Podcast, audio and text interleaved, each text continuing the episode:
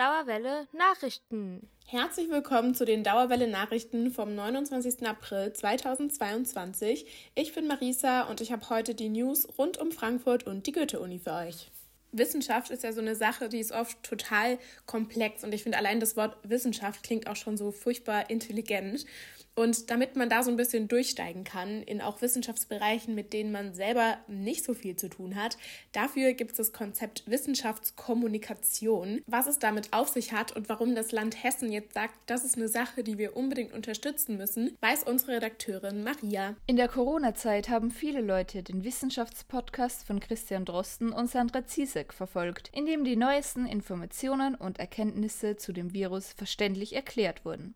Somit ermöglichten sie Menschen, die nichts mit Wissenschaft am Hut hatten, immer auf dem neuesten Stand zu sein und die Zahlen und Daten, mit denen man regelrecht bombardiert wurde, zu verstehen und realistisch einordnen zu können.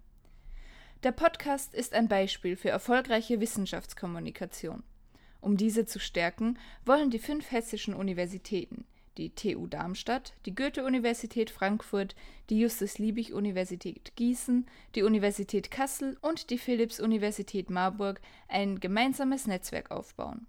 In dem Zeitraum von 2022 bis 2025 wird das Projekt von dem Hessischen Ministerium für Wissenschaft und Kunst mit 1,25 Millionen Euro unterstützt.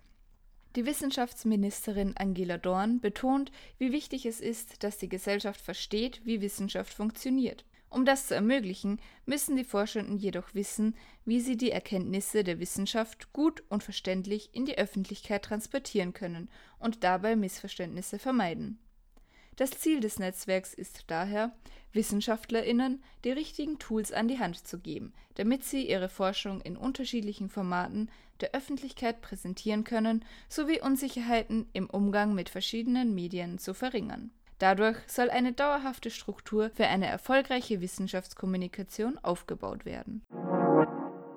Bevor wir euch ins Wochenende schicken, habe ich jetzt noch zwei Veranstaltungstipps für euch. Die erste Veranstaltung ist gleich morgen früh, also Samstag, der 30. April, um 10 Uhr. Und zwar gehen die Römerberg-Gespräche in die nächste Runde unter dem Titel Nie wieder Frieden, Fragezeichen, der Ukraine-Krieg und die neue Welt Unordnung.